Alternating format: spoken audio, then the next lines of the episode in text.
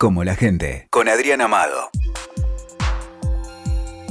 Estamos acá con Chani Uyot, una de las personas que más saben de medios en el mundo mundial. No vamos a decir Argentina. Una exageración, ¿no? Sí, vamos a empezar así, bien arriba. Total, para decaer tenemos todo el rato de la charla. Excelente. Eh, ahora mucha gente está muy preocupada porque los medios se están cerrando, porque los medios están en crisis, porque los medios dicen mentiras. ¿Hay futuro para los medios? ¿Quedará algo después de esto? Eh, primero, gracias por la invitación. Un gusto estar acá. Bueno, yo creo que sí, por supuesto, hay futuro, pero yo soy un optimista patológico, eh, así que no sé si hay que creerme así tan fácil. ¿no? Pero hablando en serio, creo que sí hay futuro. Lo que pasa es que va a ser un futuro muy distinto al presente. Entonces, en el medio hay una enorme crisis de transformación, este tremendo desafío para, para los medios, para los periodistas. Eh, vos decís eh, para el presente, pero ¿no, ¿no, estamos viviendo un presente que es un poco pasado? Yo creo que sí, eh, sobre todo en la Argentina. ¿no? A ver, la industria en el mundo está sufriendo una tremenda transformación porque ve que los dos pilares sobre los cuales se construyó el periodismo del siglo XX, que es una audiencia más o menos cautiva, más o menos fiel, eh, más o menos presente y atenta y que escuchaba. Y un mercado de publicidad que acompañaba esa atención y que seguía esa atención. Estos dos pilares se están desarmando, digamos. Por un lado, entonces, la fragmentación de las audiencias, esa fluidez líquida a partir de la cual el consumo ya, ya no es de un medio y un mensaje, y por el otro lado los anunciantes, ¿no? que encuentran vehículos mucho más eficientes para, para que su publicidad llegue a, la gente, a esas audiencias. ¿no? En la Argentina tiene algunas características particulares. Eh, yo creo que los años del kirchnerismo introdujeron una enorme cantidad de distorsiones, distorsiones exactamente, al, mercado de medios y al ejercicio de la profesión. ¿no? Y entonces en algún punto eh, detuvo el tiempo, porque entre que el periodismo estuvo ocupado en, en la tarea de lo que algún editor llamó el periodismo de guerra, las distorsiones al negocio, ¿no? con, con esa enorme, enorme caudal de publicidad oficial que, que, fue como un combustible que muchos medios no supieron traducir en, en audiencia, no supieron construir audiencia.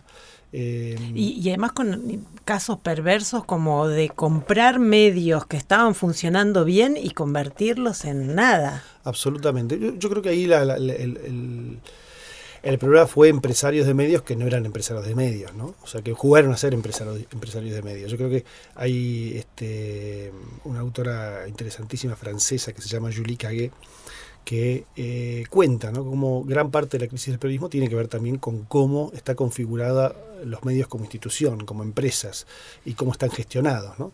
Y su pronóstico es eh, bellísimo. Dice que en el futuro los, los medios fuertes serán como son hoy las universidades fuertes, ¿no? que son eh, buscan una sustentabilidad económica, por supuesto, pero no son grandes negocios en sí mismos. ¿no? Eh, y, y, bueno, esto es un modelo que en algunos países funciona muy bien, mm. estas universidades, y en otros no tanto. Eh, pero claramente uno de los, de los cambios más difíciles, sobre todo para quienes están mirando esta industria del lado de los negocios, es que es una industria que hace 20 años podía tener un promedio de rentabilidad del 20%, hoy puede estar en el 10%, y, los especialistas dicen ese, es, esa proporción de rentabilidad va a seguir cayendo. ¿no?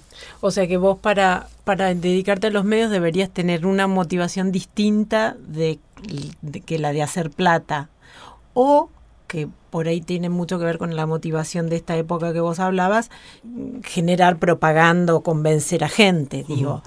La comparación con las universidades es, parece interesante porque estaría diciendo que, bueno, ahí no hay ni el valor no está en, generar convicción en la audiencia o en generar ganancias, sino en ganar prestigio. A ver, eh, entre otras cosas, prestigio.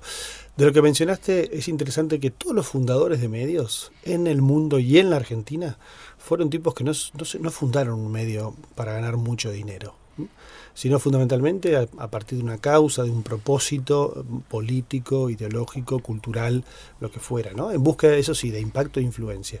Con lo cual también los nuevos medios que están naciendo en el mundo son medios, inclusive algunos que eh, taxativamente definen para sí mismos un techo de rentabilidad. Por ejemplo, el, medio de Corresponden en Holanda es muy interesante. Ellos dicen, nosotros vamos a tener, y le dicen a sus inversores, ¿no? que son en realidad sus, los, usuarios, los miembros, los lectores, nosotros somos un medio de baja rentabilidad económica, pero al mismo tiempo buscamos una alta rentabilidad social cívica, digamos, ¿no? en términos de participación, de construcción de ciudadanía, de impacto eh, en esos rubros, ¿no? cívico y social.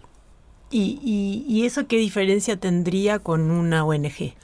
Bueno, yo creo que primero eh, me parece que el, modelo ONG eh, puede ser adecuado para algún tipo de periodismo. Yo creo que en realidad eh, la necesidad de un negocio sustentable es importante en términos de, digamos, si uno quiere impacto e influencia, uno tiene que estar dispuesto a pelearse, digamos, ¿no? y a pelearse con otros poderes y otros poderes que... Y a, veces ese poder es un poder económico. Entonces, eh, las ONG, por otra parte, en el caso de los medios, hay, hay, hay excelentes excepciones a lo que voy a decir, como el ejemplo ProPublica en, en Estados Unidos, ¿no?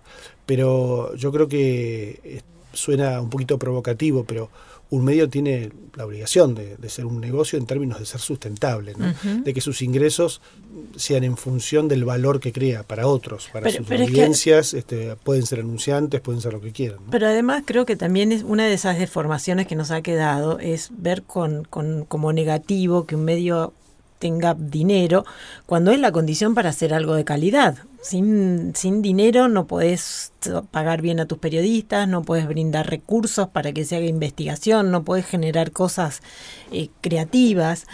¿Vos crees que los periodistas están eh, con, preparados para esa, esa, esa nueva vida que se espera de ellos? Yo creo que en general no, en promedio no.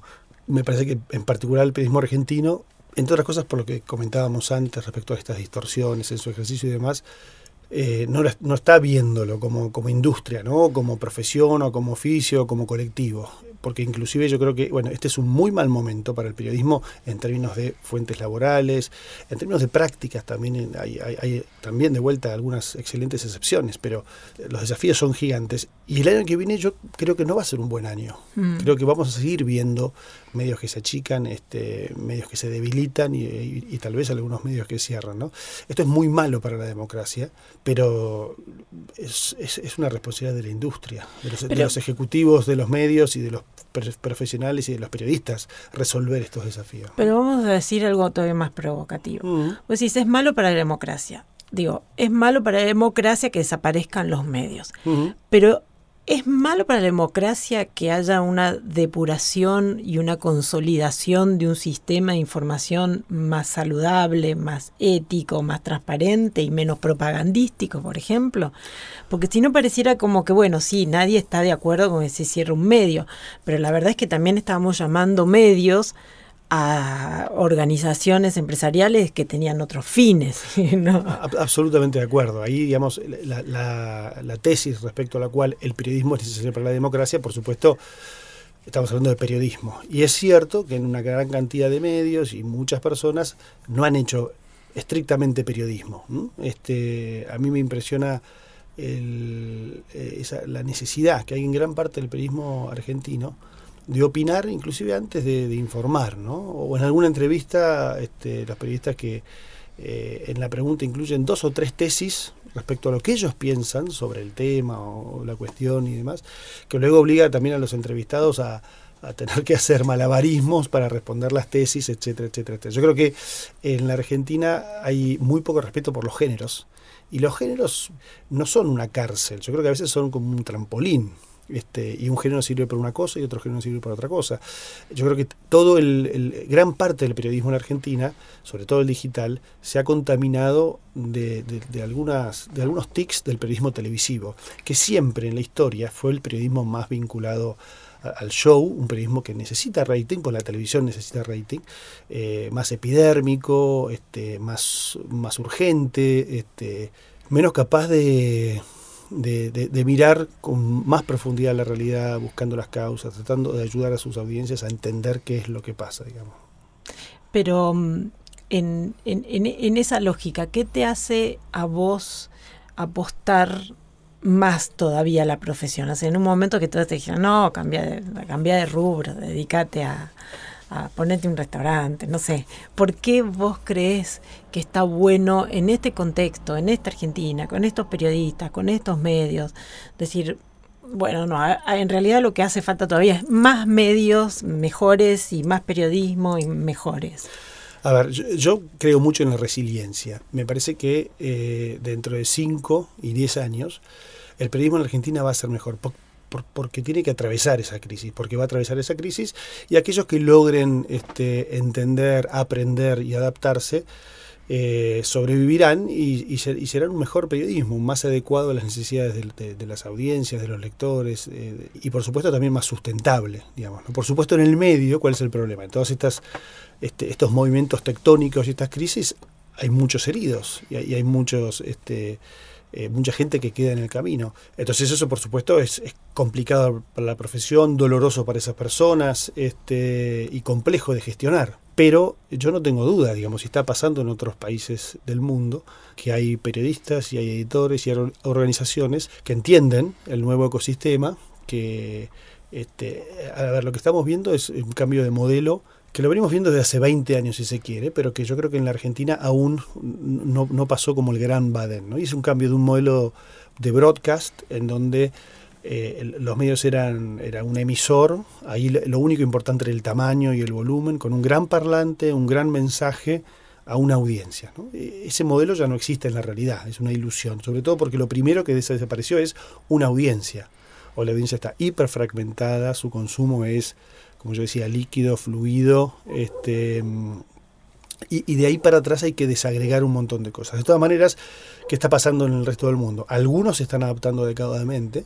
Eh, el New York Times llega a 85 millones de personas todos los días, perdón, 135 millones de personas. No, estoy diciendo, perdón, estoy, estoy hablando de las newsletters, a 13 millones de personas, 13,5 millones de personas, con 85 newsletters, cada una bastante focalizada en un tema con lo cual es una audiencia muy respetable, 13,5 millones, pero lo logra a través de pequeños productos muy focalizados, eh, muy apuntando a resolver los intereses y los problemas de, fragmentos y de partes de la audiencia. Entonces yo creo que eso va a ocurrir y algunos se adaptarán y otros no. Y por otro lado los nuevos que surjan y nazcan estarán, digamos, mucho mejor preparados para hacerse cargo de este cambio que, que, ocurrió en la sociedad y que los medios tienen que asumirlo y reflejarlo, ¿no? Y que tiene que ver con la participación, con la voz de las audiencias, con que no alcanza con tener un gran parlante, sino que también hay que tener esos artefactos de escucha ¿no? y, de, entendimiento. Y bueno, yo creo que es esa es la aventura más interesante también en la que estamos. Bueno, Chani, para agradecerte el ratito este que, que nos regalás, eh, ¿por qué te dedicaste a esto? Wow. Eh, antes sugeriste la pregunta, ¿no? Porque, bueno, yo, creo que ahí eh, voy a ser bastante obvio. Hay temas de vocación que uno no, ni, se, ni se lo plantea, ¿no? Pero, siempre de chiquito dijiste. En realidad, te cuento, en el, eh, cuando yo estaba en cuarto año en el colegio, en el 1985, había un periódico escolar entonces, por supuesto, yo me puse ahí a escribir y a trabajar y demás. Y al día, el año siguiente, cuando estaba en quinto año, fui el director. Y íbamos ¡Qué a la, Íbamos a la agencia, bueno, era un periódico escolar, cinco, ejemplares al año, cinco ediciones al año. Pero íbamos a. para mí fue muy lindo porque conocí el final de una era, y ya el final final, ¿no? Íbamos a una agencia periodística así de la Avenida de Mayo y se imprimían las galeras y los fotolitos y demás. Y bueno, la verdad que desde ahí, el, eh, te diría, el instinto de que hay historias que merecen ser contadas, las que inspiran y las que algunas personas no quieren que se cuenten. Eh, y es un mundo fascinante. Yo viví 20 años en una redacción y posiblemente hay pocos lugares en el mundo que tengan ese, ese nivel de, de energía, este, ese ecosistema eh, interesantísimo, ¿no? que, la mayor parte de la gente para ahí lo ve a través de las películas. Y es un mundo que está cambiando y las redacciones del futuro serán bastante distintas también. Ahora, como yo te decía al principio, como optimista patológico, creo que eh, hay cosas que se pierden, pero hay un montón de otras cosas que se ganan. Bueno, muchas gracias. Gracias a vos. Escuchaste Como la gente con Adrián Amado, WeToker. Sumamos las partes.